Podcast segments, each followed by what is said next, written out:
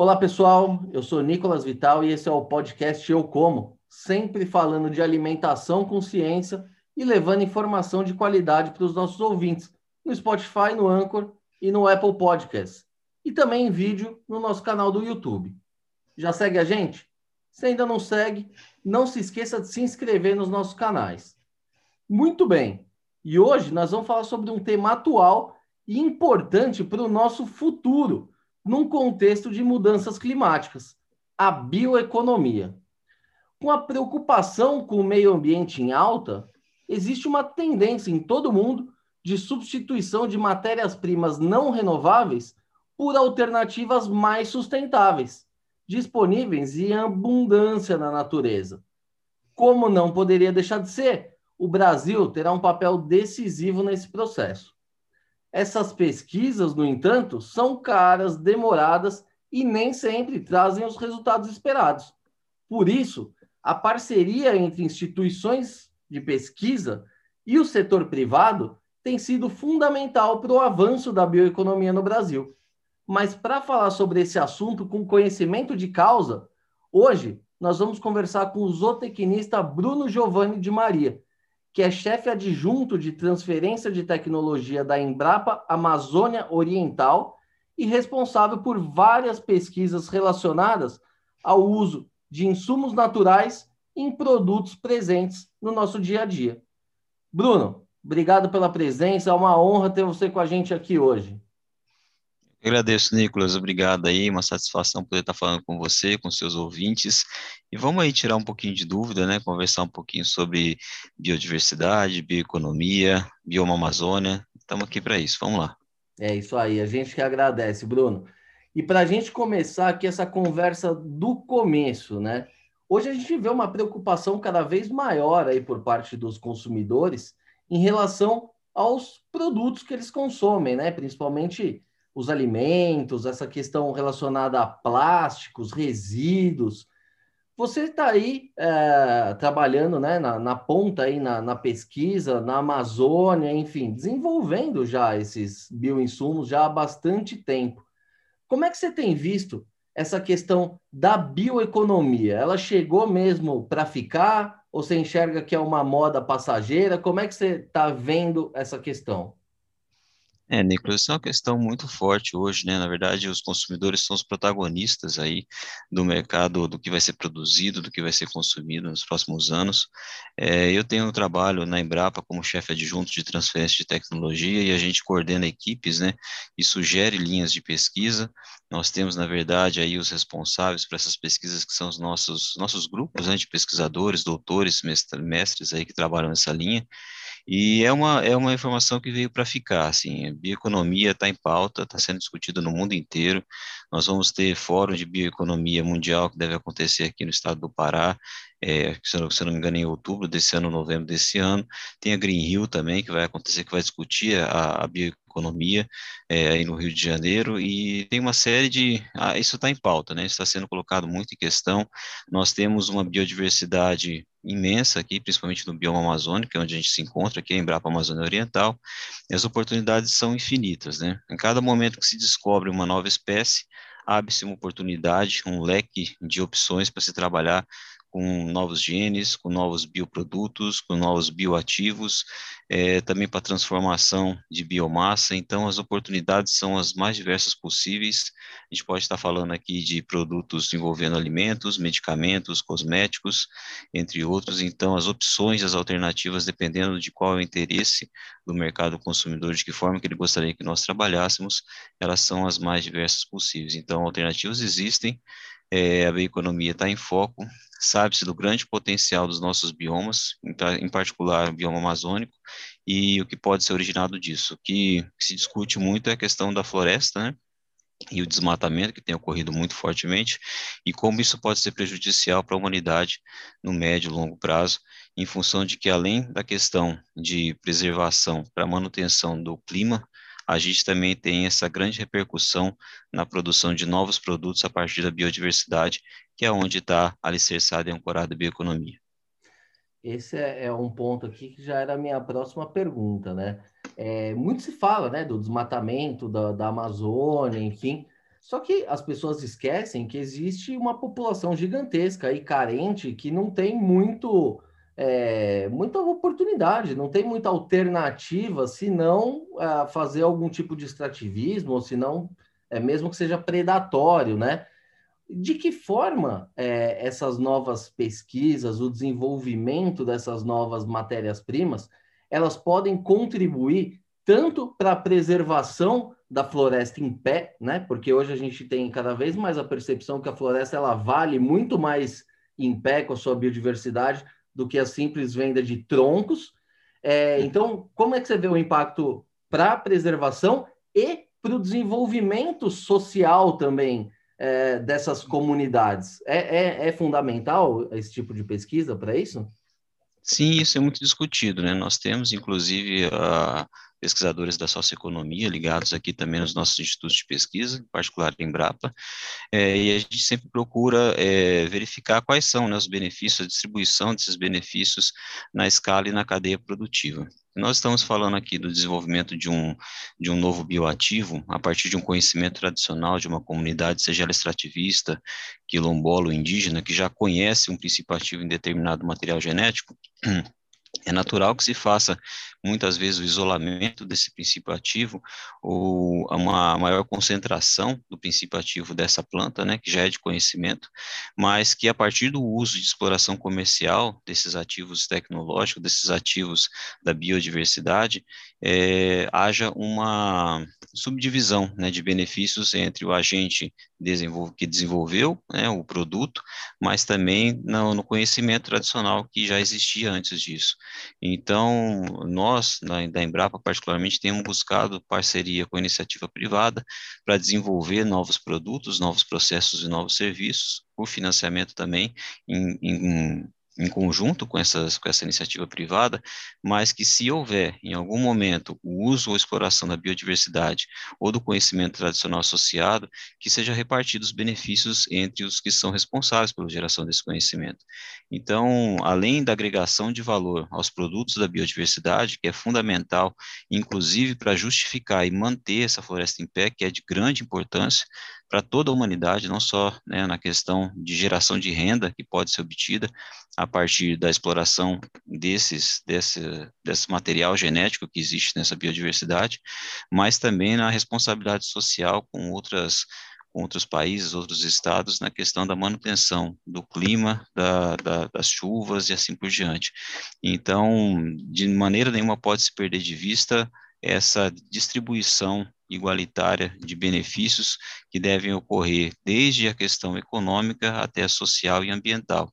Então, há sim uma grande oportunidade da gente agregar valor, muitas vezes, a processos extrativistas, que algumas vezes até por desconhecimento mesmo, ou falta de inclusão de, de tecnologias, ou de inclusão mesmo de conhecimento, algumas, algumas comunidades tradicionais ou algum agricultor familiar pode estar explorando de forma equivocada, né? Quando a gente fala principalmente em questão de uso de queimadas, às vezes até para recuperação ou tentativa de recuperação de áreas de pastagem, que acontece algumas vezes, isso pode ser minimizado através da inclusão tecnológica e também da inclusão de outras áreas de preservação que hoje podem estar em estágios é, avançados de degradação e que podem ser recuperadas que pode ser utilizado muitas vezes como um argumento específico, é a, o uso né, produtivo dessas áreas, seja com instalação de fruteiras dentro de áreas de preservação, ou seja mesmo com análise de possíveis bioativos dentro dessa grande diversidade é, que nós temos aqui na Amazônia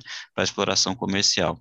Então, existem vários potenciais. A gente está falando aqui de bioativos, de fibras, de óleos, também de resinas, tudo que pode ser extraído e que ainda pode ser explorado. E Bruno, tradicionalmente, como é que, que se inicia uma pesquisa? Vocês ouvem falar sobre alguma coisa aí que pode ser bom e aí vocês vão fazer uma investigação científica a, a respeito do assunto? Como é que é o, o estalo inicial aí para começar uma, uma pesquisa com algum ingrediente novo aí na Amazônia? É, a gente pode ter duas vias, digamos assim, de entrada, né? Uma é pela expertise do próprio pesquisador, que tem anos e anos e anos de pesquisa, aí são doutores, né, e pós-doutores, que conseguem avaliar dentro da nossa biodiversidade o que realmente tem de ativo é, biológico ou ativo que pode ser oriundo de um processo agropecuário dentro da, da propriedade ou dentro de uma exploração extrativista. Então, isso pode acontecer, isso acontece, né? Já tem aí uma, digamos assim, um leque né, de, de ativos tecnológicos que podem ser explorados, e aí o próprio pesquisador desenvolve a sua ideia a partir dessa visualização, dessa oportunidade, isso pode acontecer, mas nós estamos entrando numa frente muito mais é, de ouvir, né? nós estamos agora com o que a gente chama é, do, do, do, market pool, né, dentro da, da linguagem tecnológica, que é o mercado que empurra a gente a fazer uma determinada uma, uma, determinada tec tecnologia. Então, é identificado muitas vezes oportunidades dentro de comunidades extrativistas, dentro de cooperativas, ou mesmo de uma empresa que trabalhe nessa questão da bioeconomia mais avançada, e por, por questão de necessidade de laboratório, de uma expertise também bem capacitada, às vezes nós somos procurados para desenvolver a tecnologia em conjunto, e nós estamos abertos a isso. Né? Então, a partir dessa iniciativa e dessa ideia, a gente a, a, é, avança né, no experimento, avança na, na prova do, de conceito para verificar se determinada tecnologia é realmente relevante ou pode se tornar um, um ativo tecnológico, e aí a gente avança no desenvolvimento em conjunto com essa empresa ou com essa instituição que está pensando em desenvolver esse ativo até que ele ganhe escala e seja introduzido no mercado nós temos trabalhado hoje dentro da Embrapa o que a gente chama de escala de maturidade tecnológica, ou seja, ela, ela inicia ainda na ideia, na aprovação dessa ideia, na, na no, no, projeto de pesquisa em si. A partir desse projeto de pesquisa, ela, essa, essa ideia ela é testada em ambiente relevante, depois de testada em ambiente relevante e validada, ela vai ganhar escala tecnológica, ou seja, introdução dentro de, uma, de um processo agropecuário de fato relevante ou dentro de uma empresa, até que ela seja comercializada ou utilizada para o grande público. Então, é mais ou menos nesse, esse é o caso, né, de escala, como é que a gente evolui, e aí a gente entra em duas frentes, tem a exploração já direta pelo pesquisador ou mesmo oferecimento de uma tecnologia pelo mercado, pelo setor produtivo. E Bruno, tem também uma tendência aí é, que essa questão do ESG, né, por parte das empresas. Isso vem guiando muito as estratégias empresariais. Claro que é, sob uma demanda da sociedade, também dos consumidores. E as empresas, o que a gente tem percebido é que cada vez mais elas vêm em busca de é, soluções alternativas mais sustentáveis para substituir as suas matérias-primas é, convencionais, né, usadas há muito tempo. É, isso também tem impulsionado as pesquisas aí? E como é que funciona essa parceria público-privada dessa questão da pesquisa científica?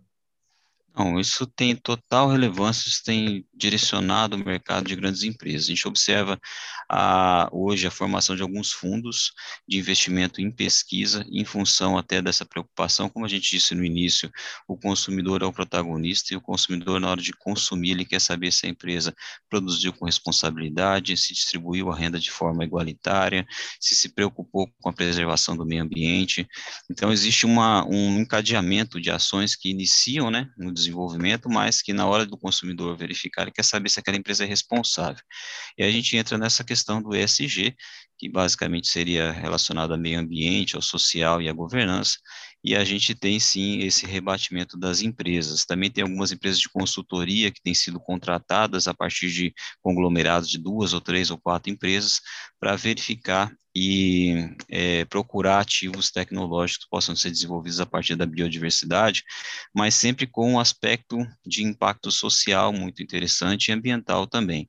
Veja, que mesmo que a gente tenha um, um ativo tecnológico de baixa escala, ou seja, que não vai ser conseguir ser atendido por um grande público, mas que ele tenha rebatimento em uma comunidade que esteja em situação de vulnerabilidade, isso já serve como um grande impacto para uma empresa, uma vez que ao comercializar os seus produtos, ou mesmo para colocar num, num, site de propaganda, alguma coisa nesse sentido, ou mesmo da própria empresa, eles podem é, direcionar quais são os, os, os, programas né, sociais, os programas de pesquisa, de como eles se envolvem dentro daquele bioma. Né?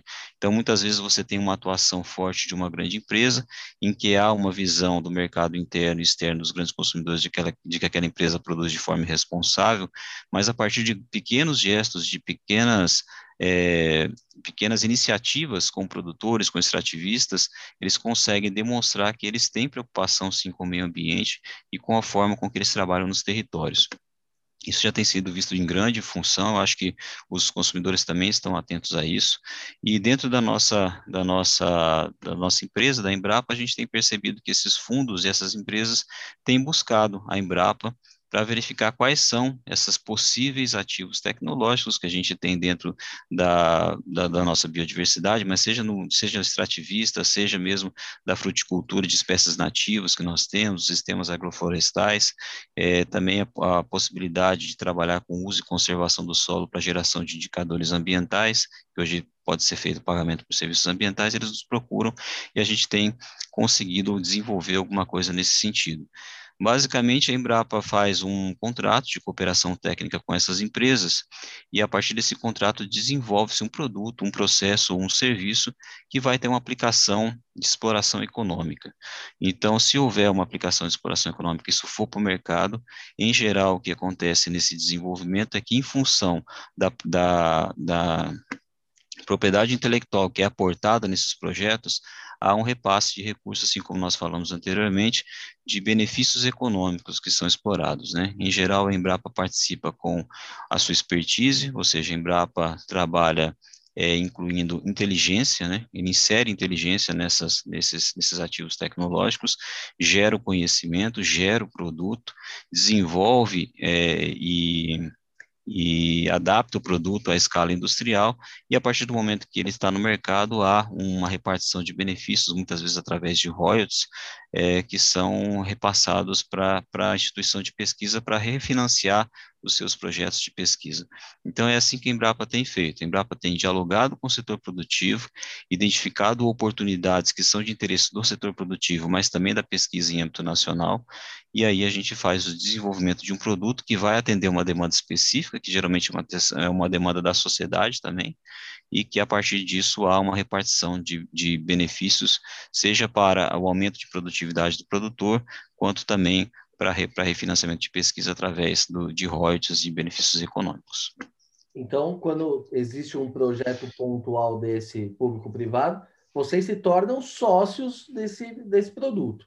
Aí, uma vez que ele vai para o mercado, a Embrapa passa a receber royalties que podem ser aplicados em outra pesquisa ou, eventualmente, na melhoria dessa. Perfeitamente, exatamente isso. Existem outras oportunidades também, Nicolas. É, a Embrapa tem um know-how muito grande, né? Então a gente pode trabalhar com transferência de know-how e também desenvolvimento e incubação de novas empresas e nos nossos laboratórios, caso haja capacidade ociosa nas nossas estruturas de pesquisa. Então, a gente tem trabalhado ainda um pouco novo isso para a Embrapa, mas nós é, podemos desenvolver uma nova empresa em conjunto com a Embrapa, especificamente, para favorecer, né, de repente, algum ecossistema de inovação que esteja faltando algum serviço, algum laboratório que possa ser formalizado e estruturado com a contribuição da Embrapa. É, isso é muito significativo aqui na região norte, eu acredito também no nordeste do país, em que nós temos um ecossistema de inovação ainda um pouco é, é, pouco desenvolvido em relação às outras regiões, né? Então, nós ainda carecemos de estruturas de laboratório, de prestadores de serviço para o agro, que às vezes nós temos em outras regiões e aqui não temos. E a Embrapa pode contribuir nisso aqui também, em função de que nós trabalhamos principalmente com pesquisa e não nossa a nossa, o nosso DNA principal não é prestação de serviço, mas nós podemos contribuir com o desenvolvimento e construção de novos é, empreendimentos voltados para o agro a partir do nosso know-how e também da incubação de alguma empresa, caso haja essa possibilidade dentro das nossas estruturas. E Bruno, num cenário aí de, de redução né, do orçamento para a ciência no Brasil, qual que é a importância dessas parcerias aí com empresas? Isso vem crescendo de importância aí dentro, pelo menos da, da tua unidade?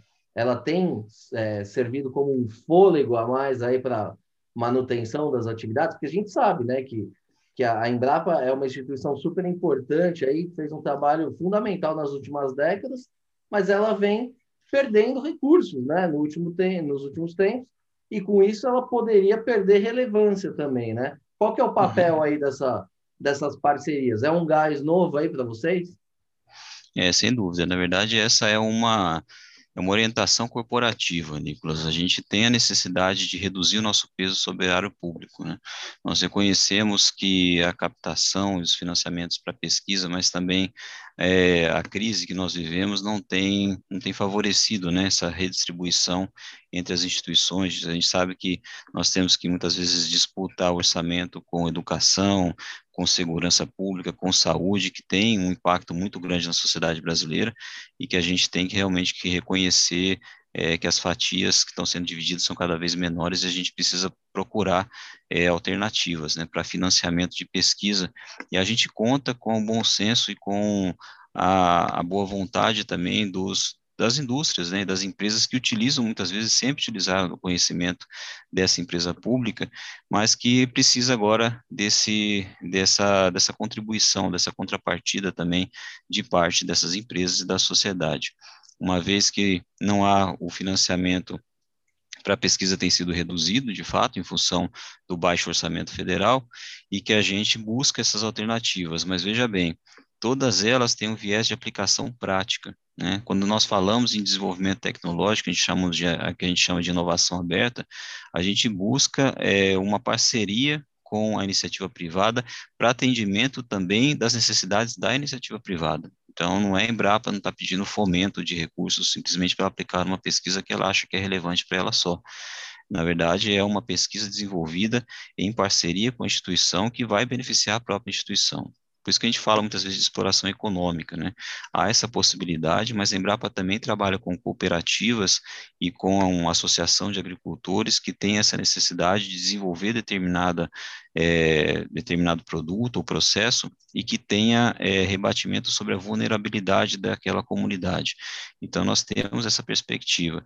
E, e, é isso que a Embrapa se preocupa. A gente também reconhece que ao longo dos anos nós nos afastamos um pouco do setor produtivo e produzimos muita, muito conhecimento, mas nos aproximamos muito da academia e algumas aplicações práticas das nossas pesquisas acabaram se perdendo e, e a relevância, no caso da instituição, pode ser perdida. Então, a nossa relevância também é comprovada com essa aproximação de quem interessa, do setor produtivo, do consumidor, para demonstrar que a Embrapa, que já é extremamente relevante, a gente pode demonstrar isso com números, né? a gente tem uma série de tecnologias que foram desenvolvidas e que, se a gente for verificar o rebatimento disso no PIB nacional, é extremamente é, relevante, mas que às vezes isso se perde no tempo. E se a sociedade como um todo não vê, não vê que a Embrapa é uma empresa que traz soluções tecnológicas que tem impacto relevante para o alimento que chega na mesa das pessoas, a Embrapa pode, ao longo do tempo, ser esquecida e essa não é a nossa opção. Nós entendemos que a Embrapa é uma empresa pujante, a maior empresa de pesquisa agropecuária, é, de, de pesquisa agropecuária tropical do mundo, e a gente tem desenvolvido muitas coisas, mas a gente precisa cada vez mais se aproximar e demonstrar a nossa relevância em função dessas parcerias e dessa percepção de valor e impacto das nossas tecnologias na sociedade brasileira. E Bruno, entrando um pouco agora na, na, na questão prática aí do negócio. Hoje, é, quais são os principais produtos aí que são estudados por vocês e que vocês acreditam que, que tenham uma viabilidade econômica aí no, no, no médio prazo, aí, curto, médio prazo? A gente estabeleceu algumas parcerias recentemente com algumas empresas, Nicolas. Algumas a gente já tem até na, na prateleira, digamos assim, né? A gente, a gente sempre desenvolveu algumas pesquisas, algumas delas a gente tem patente, outras é o nosso conhecimento mesmo que pode ser transferido através de segredo industrial ou mesmo a transferência de know-how. E a gente trabalha com, principalmente com agregação de valor aos produtos da Amazônia. Né? A gente tem uma parte muito forte, além dos processos agropecuários, que é, é a nossa tradição. É, dentro da, da, perspectiva de agregação a, a, produtos da Amazônia, a gente desenvolveu aqui algumas bebidas mistas com produtos, a gente fala aqui de açaí, taperebá, cupuaçu também. É, tem algumas barrinhas, que a gente chama aquelas barrinhas é, alimentícias, que são basicamente aquelas barrinhas de cereal, né, desenvolvidas a partir de farinha de tapioca, castanha do Pará e também os produtos da Amazônia.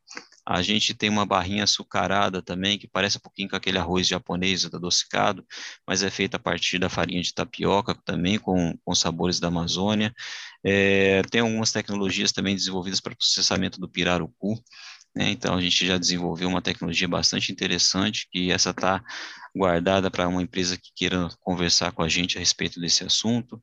É, temos aqui uma série de, de, de, outras tecnologias também voltadas a sistemas agroflorestais, né? Então, a Embrapa trabalha muito parceria também com a cooperativa aqui, bem reconhecida nesses processos, que é a Canta, e nós estamos desenvolvendo um projeto junto com eles para avaliar indicadores ambientais para que futuramente seja feito o pagamento por serviços ambientais dentro dessa estrutura, né? Que a gente tem falado tanto disso, é, de preservação e como é que é, essas boas práticas agropecuárias de conservação e uso do solo permitem uma maior retenção de água no solo, permitem um sequestro de carbono, uma maior produtividade e assim por diante. A gente vai trabalhar isso com a Canta. E a Embrapa tem uma série de outras tecnologias, né? Então, a gente está falando especificamente aqui da Embrapa Amazônia Oriental, mas a Embrapa também lançou recentemente um bioma FOS, que é um produto que já está no mercado e que permite uma, um, melhor, um, melhor uso do fósforo no solo, né, a partir do uso, e já tem aumentado a produtividade de lavouras de milho, entre outras. A Embrapa desenvolveu recentemente também uma nanocelulose, é, nanocristais de celulose, a partir da palha da cana-de-açúcar, que pode ser utilizado na, na, na, indústria petroquímica, farmacêutica. Então, assim, a Embrapa tem trabalhado em, em uma série, uma série de frentes. Aqui ainda a gente tem uma parte de monitoramento por satélite, em que nós trabalhamos com é, com, com, a definição das melhores áreas de plantio, época de plantio em função da, do solo. Então, assim, é, dentro da Embrapa, da Embrapa a gente tem uma série de pesquisas. Dentro da Embrapa Amazônia Oriental nós trabalhamos, trabalhamos desde o menor bicho, o ácaro, até o búfalo. Então nós trabalhamos com uma diversidade muito grande e a gente está aberto às mais diversas perspectivas de negociação e de, de potenciais para a produção de processos, serviços. Agora, recentemente, também tem um contrato para rastreabilidade de cadeias produtivas com a, a partir de blockchain, que é um parceiro que nós estamos vendo a possibilidade de realmente finalizar essa parceria. É, tem uma outra rastreabilidade também para produtos da madeira, em função de que há um grande mercado clandestino, a gente sabe disso, né? E o, o, manejo florestal ele é possível, inclusive dentro da Amazônia é bom deixar esse recado, viu, Nicolas, de que a derrubada de madeira ela pode ser feita de maneira responsável, de forma que recupere o meio ambiente. Existe tecnologia para isso, a Embrapa desenvolve isso há bastante tempo. E a gente tem essa tecnologia, e é importante salientar que existem áreas de manejo florestal, e que dessas áreas de manejo florestal existe extração de madeira legal e isso pode ser rastreado a partir de algumas tecnologias. A Embrapa tem a tecnologia de, dessa, dessa extração de madeira de forma legalizada e responsável, e que deve ser mais bem, mais bem publicizada, digamos assim, né? Claro que a gente tem também esse combate e essa dificuldade de trabalhar com outros legais, trabalham na, nessa derrubada, desmatamento irresponsável e ilegal, mas também existe a possibilidade de exploração econômica é, que seja de forma é, oportuna e que preserve o meio ambiente ao longo do tempo. Então, assim, é uma série de, de, de oportunidades, a gente está aberto, Nicolas, aqui dentro da Embrapa Amazônia Oriental para receber novas possibilidades, inclusive de exploração e uso da biodiversidade amazônica. A gente tem é, uma capacidade know-how instalado aqui para desenvolver novos produtos. A gente tem falado hoje muito no mercado plant-based, né, com proteínas alternativas. Nós temos trabalhado um pouco nisso com algum, alguns materiais aqui da nossa biodiversidade e também extratos de produtos a partir dessa. A gente tem extratos de uma série de produtos fruteiras nativas, a gente pode trabalhar também com produtos do extrativismo. Basta a gente ter uma demanda e a gente verificar que o mercado realmente é promissor e que pode atingir determinada fatia da sociedade, a gente tem trabalhado nisso, tá? Sempre de maneira sustentável, responsável, para preservar o meio ambiente e distribuir melhor a renda para a nossa sociedade. E Bruno, pegando um exemplo prático aí, talvez um dos mais simples que você citou, a barrinha de cereal. É, como é que é feito isso? A Embrapa ela identifica quais são as matérias-primas que estão aí disponíveis na região, quem produz, Aí vocês desenvolvem também uma forma de produzir isso, garantir a qualidade, é, desenvolve a receita, e aí vocês fazem o quê? Vocês é, vendem essa patente para alguém ou já tem um parceiro envolvido? Eu, eu queria abordar assim um, um, exemplo prático mesmo, como é que funciona é, o desenvolvimento do produto. Perfeito, você já quase pegou toda a característica da tecnologia, Nicos, mas é mais ou menos isso, assim.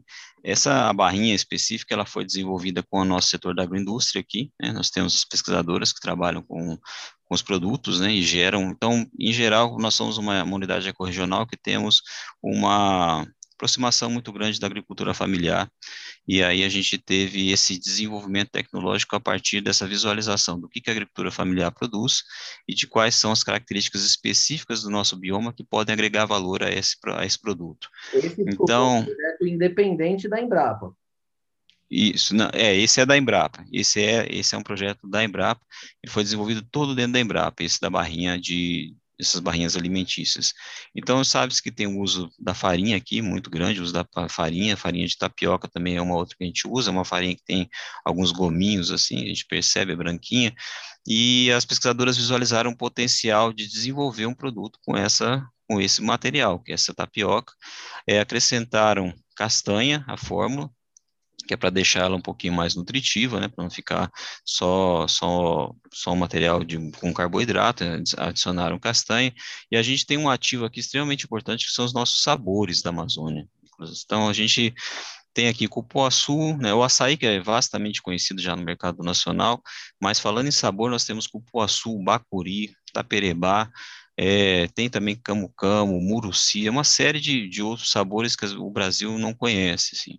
O que falta para a gente hoje para poder colocar isso no mercado, no sul, sudeste, ou mesmo para fora do país, é a escala de produção de produtos extrativistas, né? Que de fato a gente teria ele só durante um período do ano e talvez não conseguisse atender uma demanda tão grande ou tão crescente, como é o caso do açaí, por exemplo, que hoje a gente está tendo até uma falta, às vezes, aqui no mercado, em função do, do mercado de exportação mas também da entre safra do açaí. Mas então, foi desenvolvida essas barrinhas e justamente é isso, a gente, a gente aqui da região conhece esses sabores e sabe de que forma que esses sabores podem impactar no mercado consumidor. Então, foi, foi feito o extrato desses, do extrato, na verdade, uma concentração desse, do cupuaçu, do açaí e acho que do taperebá, se eu não me engano, e foi incluído isso dentro dessas barrinhas de cereal. Então, elas têm um apelo nutricional bastante interessante, uma vez que tem a castanha envolvida, mas tem também o sabor muito bom.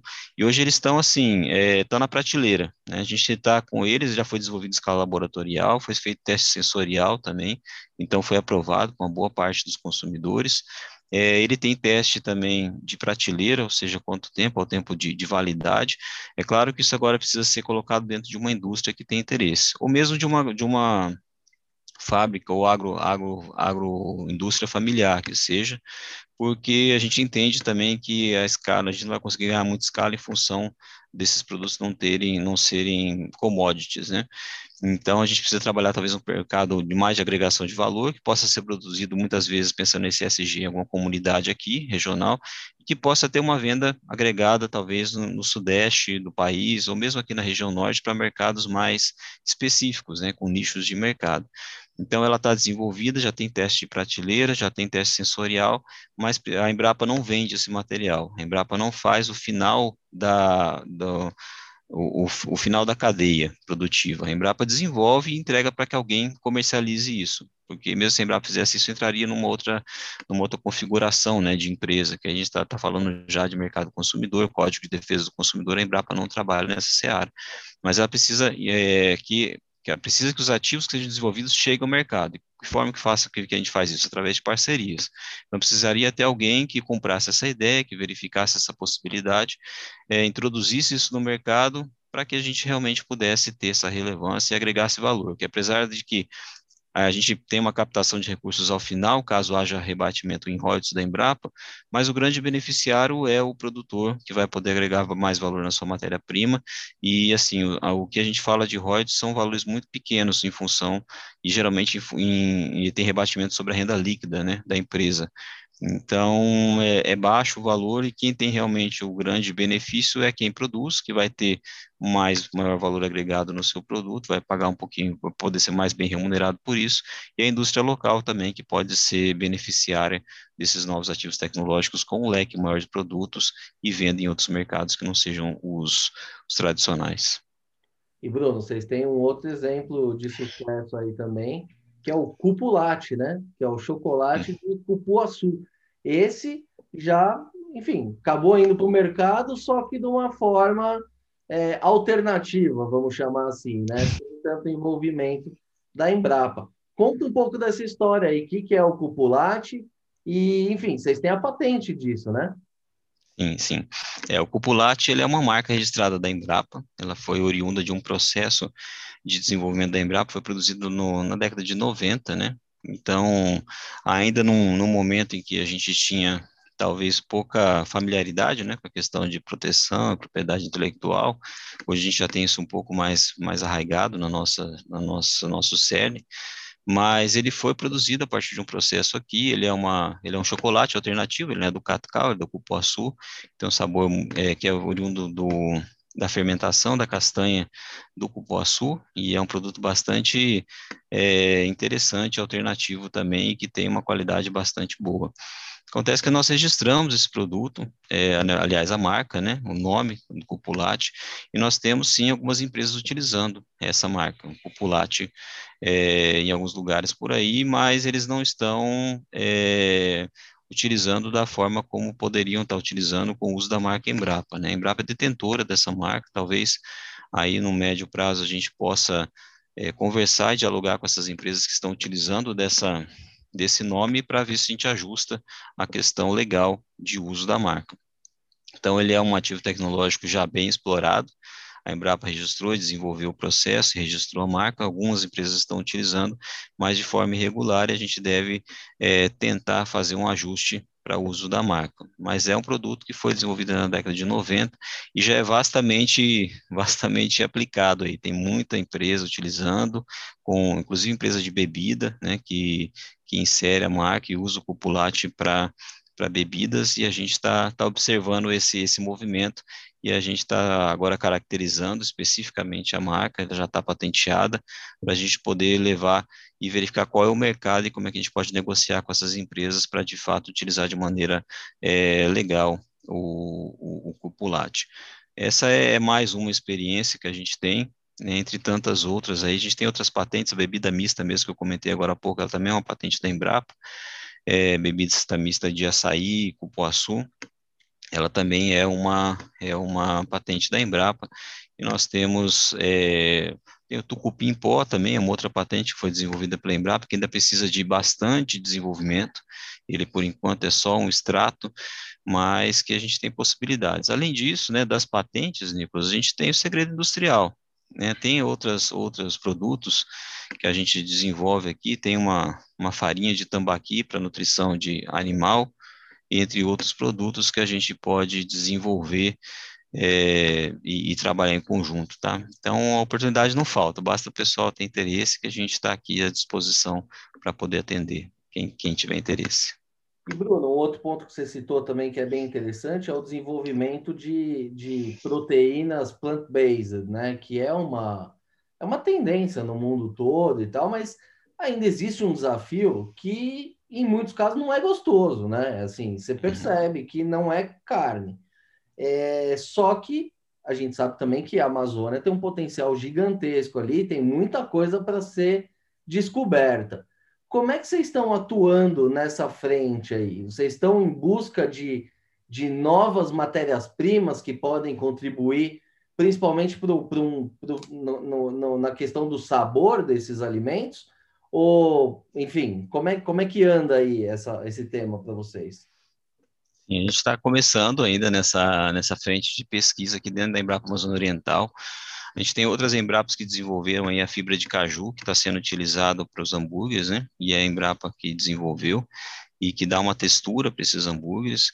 A gente sabe, Nicolas, que às vezes a comparação mesmo com o produto de origem animal, ela acaba, acaba não, não sendo é, exatamente o que o mercado gostaria, né? Mas, na verdade, a gente tem também que boa parte dos consumidores desses, desses desses produtos, né, de origem vegetal, eles não, eles não são necessariamente o público vegetariano ou vegano, né, a gente sabe que algumas pessoas é, é, querem reduzir o consumo de carne, consomem uma vez a menos, uma vez na semana menos carne do que consumiria, então existe um outro, uma outra pegada que não precisa ser necessariamente, né, e esse mercado tem crescido bastante. Dentro da, da nossa pesquisa, a gente está, sim, procurando dentro da nossa da, nossa matriz de alimentos é, oportunidades de extrair proteínas vegetais. Né? Então, nós temos uma parceria que está sendo é, viabilizada com um fundo fundo JBS, que tem, a gente tem dialogado a respeito disso, existe um contrato de confidencialidade a respeito dessas matrizes da obtenção disso, mas basicamente são seis matrizes em que a gente quer fazer, extrair esse material e gerar, né, o, a fibra, a fibra não, a proteína isolada, e depois a proteína isolada, ela tem um outro processo, que é justamente o desenvolvimento. Extrair a proteína, ela é um ponto. Primeiramente, precisa saber se essa proteína que vai ser extraída é de qualidade, se a extração vai dar certo, né? Então, se realmente vai sair dali um produto que seja interessante. Eles Depois, a aplicação... Pelo aspecto nutricional da coisa. É, isso, e, da nutricional, faz avaliação, né, do, a gente chama isso de análise centesimal, o que, que tem de proteína, então, quais são os, os, aminoácidos que ali estão, mas depois tem a aplicabilidade dessa proteína no produto ele vai passar por um processo de pressão, de, de temperatura, é, não é exatamente a minha especialidade, mas a gente sabe que o produto em si, precisa, o, o ingrediente, na verdade, ele precisa ser introduzido em um produto. E aí entra essa escala de desenvolvimento que é o que a gente fala. Então, a gente pode extrair tá ali, a gente gera, não sei, de repente seria um pozinho que a gente gera ali, que seria essa proteína extraída. Mas a inserção dela no hambúrguer vegetal, ela vai dar certo? Ela vai passar pelo processamento de temperatura sem des desidratar, essa, ou sem desnaturar essa proteína? É, essa desnaturação, ela faz perder, de alguma forma, não só a questão do sabor, mas também o aproveitamento dos aminoácidos que são dessa proteína. Então, esses são aspectos do desenvolvimento da pesquisa e é isso que nos deixa é, maravilhados com essa nossa profissão, né? Que a gente às vezes precisa ainda avançar muito dentro dessa tecnologia. A gente tem a perspectiva aí de um ano e meio conseguir gerar esses extratos, mas daí aplicá-los dentro de um produto, ele aí já é uma outra fase que a gente vai precisar da parceria da empresa que vai colocar esse produto na, na sua escala industrial, porque a Embrapa não tem uma mini indústria aqui para poder fazer isso também. E aí a gente verifica se precisar fazer ajuste, onde é que é o ajuste que precisa ser feito. Vamos introduzir mais de uma matriz nutricional dentro do produto, como é que isso funciona, mas é para um mercado de grande de, de, grande potencial para os próximos anos. E como você falou, as nossas as nossas possibilidades são muito grandes e diversas aqui, além dessas que estão em pauta, algumas delas que têm possibilidade de ganhar escala, né, que a gente também não vai explorar só o que não tem escala para uma grande indústria, é, mas qual, quais seriam as outras alternativas?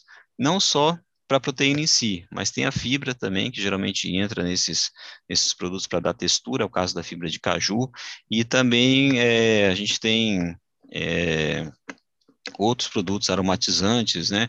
Tem também os corantes que podem ser utilizados, corantes naturais são muito buscados hoje, a única base que a gente tem hoje para simular o sangue do bovino é a beterraba. Então, a gente está vendo se existem outras oportunidades para também simular esse sangue, talvez a nossa biodiversidade, é uma possibilidade, né? Então, corantes, é, aditivos que possam ser utilizados, aditivos naturais também, que é uma grande busca, são oportunidades para a gente trabalhar e a gente está com isso no nosso radar. A gente só está começando a trabalhar isso de forma mais efetiva agora. E você citou aí as fibras da, do caju, né? É interessante destacar também que muito mais do que o bem-estar animal, de você não matar o animal, a fibra do caju é um subproduto, né, da, da indústria do suco. Ia virar lixo, ia virar energia, virar alguma coisa e está sendo transformado em algo muito mais nobre, né? De, dentro da no, no, na pesquisa inicial de vocês, vocês buscam isso, subprodutos, coisas que estão sendo é, descartadas atualmente para dar um fim melhor? Isso também é levado em consideração? Sim, sim. Nesses especificamente, é, deixa eu pensar aqui, se eu não me engano, desses seis produtos, todos eles têm justamente esse, esse reuso, né, de, desses produtos que seriam descartados e que podem ser utilizados para obtenção dessa, dessa matriz proteica. Então, a gente tem sim, isso tem sido pensado, é uma das grandes pegadas também da bioeconomia, inclusive, é você reutilizar, é você utilizar alternativas que sejam é, menos impactantes, né, para o meio ambiente, utilizar, de fato, algumas questões de commodities que são trabalhadas aí, que vai, o açaí a gente tem um problema aqui também, que dá o açaí obtido a polpa, né, a partir da, das batedeiras aí desse açaí, obtém-se a polpa e fica-se o caroço, né, e o caroço é um dos grandes problemas, o pessoal usa geralmente até para produção de energia e tudo mais, para queimar esse caroço, mas existem Então, estamos trabalhando alternativas para poder agregar maior valor a isso e não jogá-lo no meio ambiente. Embora seja um produto orgânico, ele, como é, é, um grande resíduo, é muito resíduo que se produz, principalmente aqui na região, ele acaba sendo é, impactante para o meio ambiente, para o visual aqui do, do, da metrópole também de Belém, e alternativas estão, sendo buscadas, né? Então, a gente sempre pensa em alguns casos que o subproduto de origem para alimentação humana acaba sendo um produto de origem animal, que pode ser utilizado para alimentação animal. Nem sempre isso é verdadeiro. E aí precisa se buscar outros usos, seja para biomassa, seja para produção de energia elétrica ou alguma outra coisa, ou mesmo inserção em produtos da é, alguns produtos de, de construção civil, alguma coisa assim, que possa ser utilizado também. Então, é, busca-se muito isso dentro da perspectiva da pesquisa, a gente tem que trabalhar cada vez mais isso, nós, nós somos é, provocados a fazer isso, e é sim, é um dos pontos de pauta aí dessas pesquisas, inclusive desses produtos à base de plant-based, à base de proteínas vegetais. Esse é o futuro aí, né? O exemplo que você deu da, da, da, da fibra do, do, caju é o típico exemplo da economia circular, né? Era um negócio, usou para fazer o suco, ainda vai usar para fazer um hambúrguer, depois. Enfim, não tem fim, né? É você aproveitar ao máximo aí todos os recursos disponíveis, né? Recursos tão escassos aí, finitos, a gente tem que aproveitar cada vez melhor. Bruna, essa conversa aqui tá muito boa, mas o nosso tempo aqui, infelizmente, já está chegando ao fim. Queria agradecer mais uma vez aí a tua disponibilidade, foi uma verdadeira aula aqui para mim, certamente para os nossos ouvintes também. Então, fica aqui já o convite para a gente fazer uma segunda rodada aí para falar do, das inovações vindo da Amazônia, mas por enquanto já fica o agradecimento aí, Bruno. Obrigado, Nicolas. Eu que agradeço mesmo, especial oportunidade de te conhecer. Sim, foi, a gente se conheceu na semana passada mesmo, mas é, o seu interesse aí pela agricultura e também defendendo um pouquinho a nossa causa, que é extremamente importante. A gente já sabe que muitas vezes não precisa tanto de defensores, mas a gente sabe que a agricultura, a produção de alimentos na Amazônia tem um pouquinho esse viés de, de, de, necessidade, né, de uma, de uma visão de sustentabilidade mais forte, a Embrapa trabalha sempre com essa visão sustentável, e isso é importante, assim, dentro da perspectiva da bioeconomia de novos negócios, a Embrapa também está atenta a isso, e eu entendo que é uma oportunidade, essa nossa conversa aqui, que é justamente dizer para quem tiver interesse que a Embrapa está de portas abertas e que a gente tem sim oportunidades de desenvolvimento de novos ativos tecnológicos, a gente tem know-how, laboratório e vontade de trabalhar e produzir cada vez mais para gerar renda, principalmente para esse nosso povo aqui da região norte, que às vezes a gente percebe que falta aí um pouquinho mais de dedicação, de política pública, de incentivo para a gente poder levar a esse estado a um patamar, esse estado e essa região um patamar que ela realmente merece dentro da sociedade como um todo, no, no Brasil, é, dos estados da região norte. Eu te agradeço muito, Nicolas, pela oportunidade e a gente fica à disposição para próximas oportunidades, viu? Muito bom.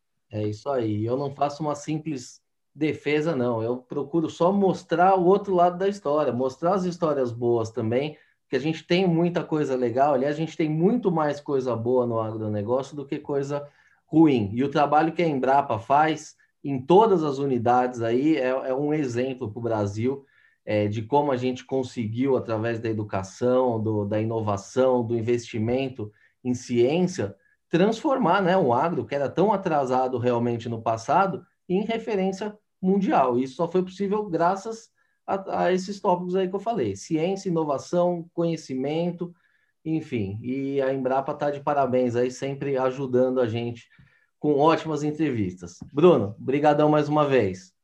Obrigado, Nicolas. Boa tarde. Muito bem, pessoal. Essa edição do podcast Eu Como vai ficando por aqui. Se gostou da entrevista, não se esqueça de seguir os nossos canais no YouTube, no Spotify ou na sua plataforma de streaming favorita. Aproveite e siga também no Facebook e no Instagram. Lembrando que esse podcast tem o patrocínio da Crop Life Brasil e volta com a sua programação normal na próxima terça-feira. Por hoje é isso e até a próxima.